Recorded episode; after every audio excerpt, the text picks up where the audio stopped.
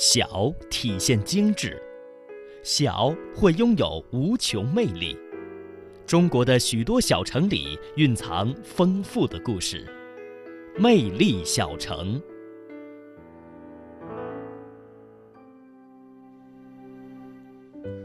日前，联合国教科文组织网站发布消息，中国申报的甲骨文顺利通过了联合国教科文组织世界记忆工程国际咨询委员会的评审，成功入选了世界记忆名录。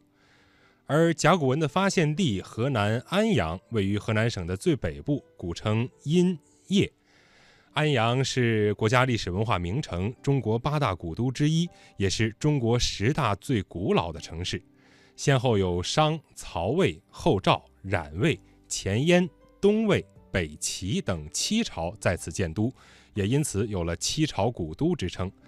安阳殷墟是中国目前为止第一个有文献可考，并为考古学和甲骨文所证实的都城遗址。安阳是甲骨文发现地、周易发源地，有殷墟和中国大运河永济渠两处世界文化遗产。那么今天的魅力小城，我们一起走进河南安阳。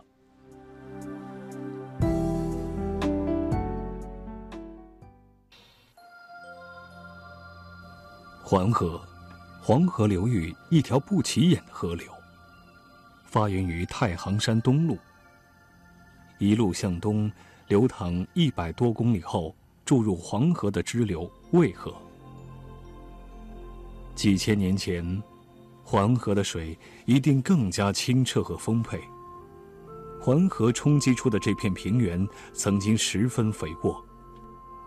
从新石器时代以来，就有先民在这里繁衍生息。现在这里属于河南省的安阳。安阳西边耸立着太行山，地势从西向东逐渐平缓下来。东部的这片平原，就是传说中商王朝的国都所在地。史书记载，公元前十四世纪末，商代的第二十位国王盘庚带领他的人民，从山东的曲阜一带来到黄河边，决定留在这里建设新的国都，名字叫殷。环河边的这片平原呢，就是传说当中商王朝的首都殷。后来呢，人们叫它殷墟，意思就是说这是商朝首都殷的废墟。那现在呢，这里是河南省的安阳。安阳人呢，世代以农耕为主，过着非常简朴而又悠闲的乡村生活，可以说跟中国其他的农村呢没有什么区别。所以很长一段时间，大家真的觉得关于殷墟这两个字，它只是一个传说而已。但是。到十九世纪末期的时候，一个突然的发现让传说变成了事实。一切都源于农民在劳作时无意间挖出来的古怪的碎片。据说这些东西具有神奇的疗效。农民们把碎片卖给城里来的商人，补贴微薄的生活。在北京城的中药铺里。这些碎片被装进了药柜，取名龙骨。龙仅仅是中国人的图腾，它并不真的存在。这些白色的易碎的残片，难道真的来自于神秘的龙吗？几十年来，从没有人探究这个问题。直到十九世纪的最后一年，一位传统学者王懿荣首先对此产生了疑问。他在从药铺里买来的龙骨上发现了神秘的符号。精通古文字的王懿荣敏感地意识到，这些符号出自于自己的祖先之手，是被人们遗忘了的文字。这些刻在龙骨上的神秘符号，居然是祖先的文字。这样一个消息呢，无疑是一个重磅炸弹。安静的小村庄顿时变得热闹起来，奸诈的商人、梦想发财的盗墓贼，还有兴奋的学者，都纷纷来到这里。所有人的目的都是一样的，那就是要得到那些碎片。于是乎，曾经非常廉价的龙骨呢，一下子就变得昂贵起来了。那这种现状呢，一直到一九二八年的时候呢，才得到遏制。传说当中的殷墟呢，也终于迎来了第一次现代的考古发掘。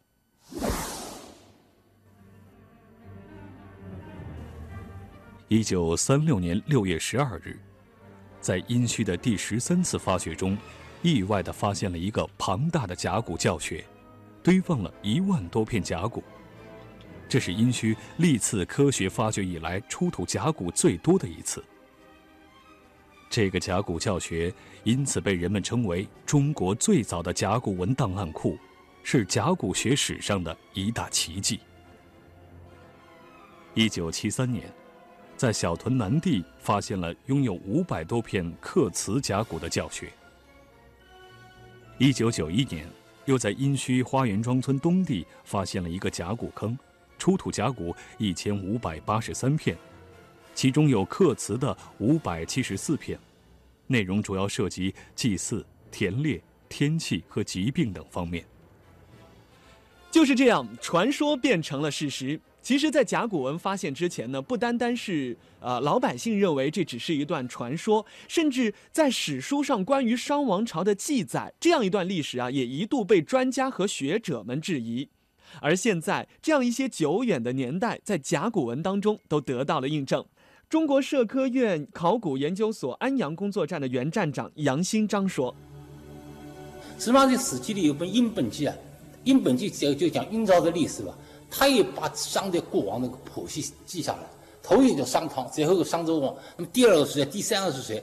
哎，哪些人兄弟当中，哪些人父亲儿子当中？哎，他的记载跟排列次序跟那个甲骨文发现的。”绝大部分是相同的，只有少数不同。那少数部分很可能可能是不是司马迁史记可能传抄工程闹出了。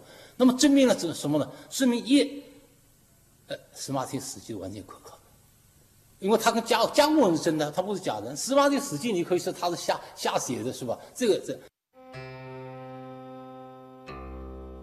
和古埃及人把文字写在纸草上不同，这些文字都被清晰地刻在动物的甲骨上。甲骨主要有乌龟的甲和牛的肩胛骨。从书写的角度说，在骨头上刻字，并不比在别的物体上刻字更容易。商代的人们为什么要选择动物的骨头来做书写工具呢？我们仔细观察呢，可以发现，在这些骨头的背面会有一些小孔，而且呢还有灼烧过的痕迹。很显然，这和远古时期神秘的巫术有关系。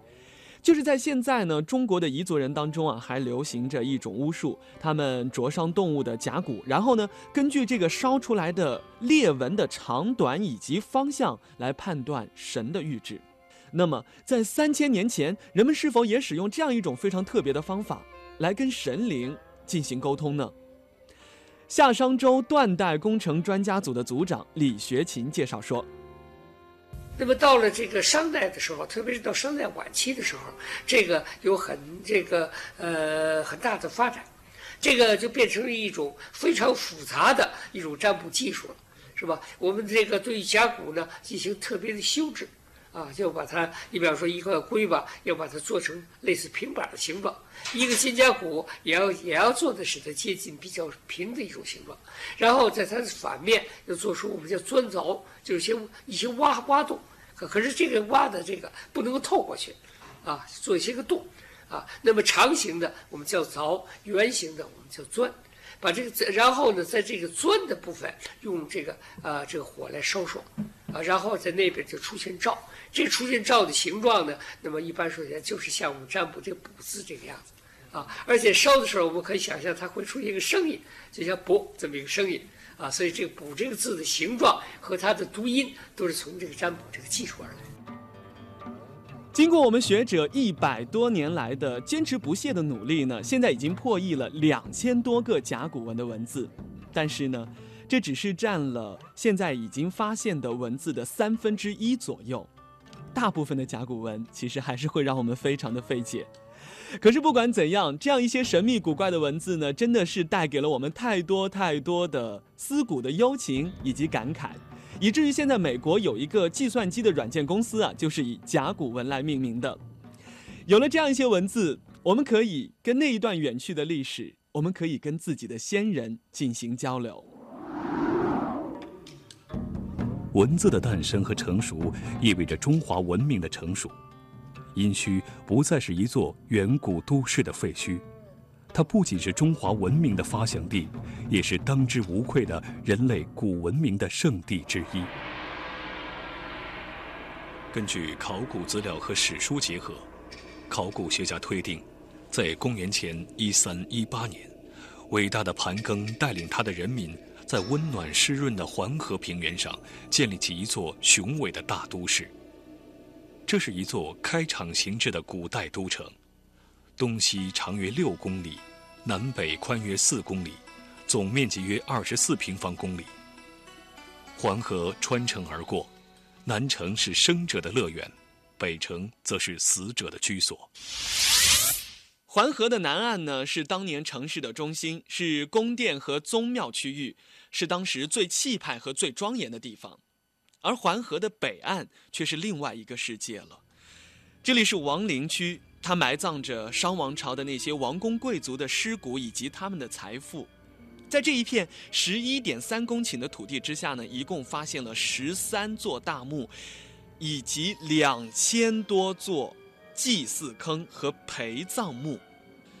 最让人吃惊的是，在一座大墓当中呢，陪葬的殉人、殉葬的殉人多达二百二十五人。也就是说，墓的主人去世了，在入葬的时候，有二百二十五个人要陪他一起殉葬。那么，这二百二十五个人呢，是墓主人的亲属、侍从，还有。车夫、领班、奴隶等等等等，按照不同的身份围绕在他的周围。更让人吃惊的是，殉葬的奴隶当中呢，大多数都是没有成年的儿童。在远古，这样近似于残酷的殉葬方式，到底是怎样进行的？我们来听中国社科院考古所安阳工作站原站长杨希章先生的介绍。根据甲骨文上记载呢，是他的这个祭祀方式很多的，呃，就杀人的方式有的很多种，有砍头的，有把它剁成一段一段的，还有活埋的，活埋也很普通埋的，还有把它沉在水里的就是，还有什么用可能用棍子一下打死的，这个这个他那个处，还有或者用火烧的，这方式很多的是。刚才我们介绍说，在这个亡灵大墓的周围呢，是发现了两千多座排列整齐的祭祀坑。那么，在一九七六年的发掘过程当中呢，是发掘出了一百九十一个祭祀坑，一共呢是出土了一千一百七十八具人架骨。这些殉葬的人大多数都是青壮年，同时也还有女性和未成年的儿童。那么每一个坑呢，大概是八到十个人，遗体呢是以各种方式排放着。在这样一个殷墟的发掘现场呢，我们似乎可以透过重重的历史的尘埃，可以看到当时的那样的杀气场面。我们来听听中国社科院考古所安阳工作站站长唐继根的介绍。他是这样，他先挖一个墓，挖一个墓穴下来啊，周围都切下来，然后在住在这个最底下呢，他一般挖一个坑。通常他是坑里头呢埋一条狗。有的时候呢是埋一个人，还埋一个杀殉一个人进去，然后呢，这是一个礼，这个一个祭一个祭祀活动呢。那么这个过程完了以后呢，他就开始在周围筑国榜，国榜筑好，把棺材放进去，然后国宝一盖，盖完国宝以后呢，这个时候又有祭祀场面，他会把随葬品、铜器、玉器、陶器往这个国板上放，或者是往周围这个这种地方叫二层台。往这个果的外侧的这个田土上放，放完以后呢，然后有一个场面祭祀，祭祀完了人开始退出。通常像这样的墓葬，它因为规格很高啊，它退到这个墓道口入口的时候，他还要举行举行一个隆重的祭祀活动。比方说，他要杀一个人在这，或者杀几个人在这，这种例子我们过去都发现过。这次呢，杀了一个人在这，杀到这个这个墓这个墓道口。而且呢，还埋了一辆车在这。那么，整个这个场面完了以后，人才慢慢退出墓道。退出墓道以后，开始填土。在填土的过程当中，他还要祭祀，还要杀殉。把人杀到田土里头，也就是整个埋葬过程是一个非常复杂、经过精心安排的一个过程，一个祭祀过程。在那样一个遥远的时代，在商代的贵族眼中呢，奴隶和战俘并不是同等意义上的人，只是他们的财产而已，就好像他们的牛、狗、马一样。所以，他们把奴隶和战俘成批成批的杀害，或者是活埋，同牛、马、狗一起呢，作为祭祀的礼品或者是陪葬的物品。我们继续来听中国社科院考古所安阳工作站原站长杨希章先生的介绍。因为商代人他很迷信，他祭祀也不是单是祭祖宗，他什么都祭，这个祭太阳、祭月亮、祭祭老天爷就是，呃，然后土地爷。这个这个呃风了雨了，他认为什么都有神，所以他什么都要祭。殷墟，一个神秘的地方。三千年前，这里是商朝的都城，也是当时世界上最大最繁华的都城之一。司母戊大方鼎是中国青铜器文化中的瑰宝。是迄今为止出土的最大最重的青铜器。作为当时世界上最大最繁华的都城之一，殷墟有着怎样的辉煌？司母戊大方鼎在当时到底是做什么用？为什么会出现在墓葬当中？在殷墟的发掘现场，透过历史，我们又能看到怎样的杀祭场面？魅力中国，带你走进殷墟，探秘司母戊大方鼎。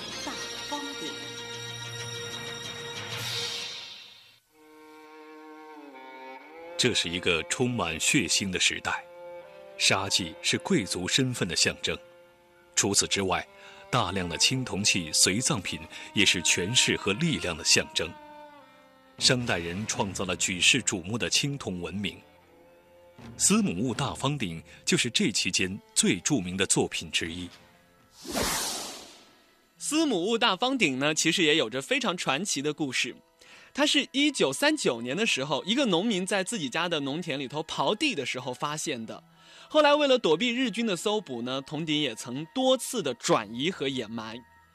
这件大鼎呢，高达一百三十三厘米，口长呢是七十九点二厘米，重量是八百七十五公斤，是至今为止呢世界上发现的最大的青铜器鼎了。呃，为什么叫做司母戊大方鼎呢？是因为在这个鼎的内壁呀，发现了“司母戊”这三个字的铭文，所以呢，因此得名。不过人们推测啊，这个鼎应该是一位商王为祭祀母亲而定做的。看起来呢，司母戊大方鼎啊是庞大雄浑，而且制作工艺呢非常的精巧。整个鼎身呢是以雷纹做底，上面还刻着浮雕的龙和饕餮的纹样。应该说呢，它的铸造技术还有艺术水平呢，是代表了商代青铜器铸造技术的最高成就。二零零三年。考古工作者在殷墟遗址的西部边缘系统发现了大规模铸铜遗址，面积达到三万平方米。司母戊大方鼎也许就是在这里铸造的。三千多年前，一件青铜器的铸造往往需要几百个人同时工作，通过取土、拌土、铸造和加工等复杂的程序才能最终完成。殷墟出土了大量的青铜器，包括礼器、乐器、兵器、工具、生活用具、装饰品、艺术品等。和古埃及人不同，商朝人似乎天生对黄金缺乏兴趣。商朝人语言中的“金”就是指青铜器。不过，青铜器最主要的用途并不是生活用品，而是祭祀用具和兵器。当时的人们认为。只有上天和鬼神的眷顾，才能造出这样的鬼斧神工之作。普通人是无权享用青铜器的。制作工艺非常非常繁复的青铜器呢，可以说跟同样繁复的皇家礼仪呢是联系在一起的。在发现的这一大批青铜器当中的礼器呢，就是用于皇家祭祀的。可以说呢，青铜器是代表了那个时代的权力和力量。那么一种非常特殊的礼仪文化呢，也造就了商代青铜器文明的辉煌。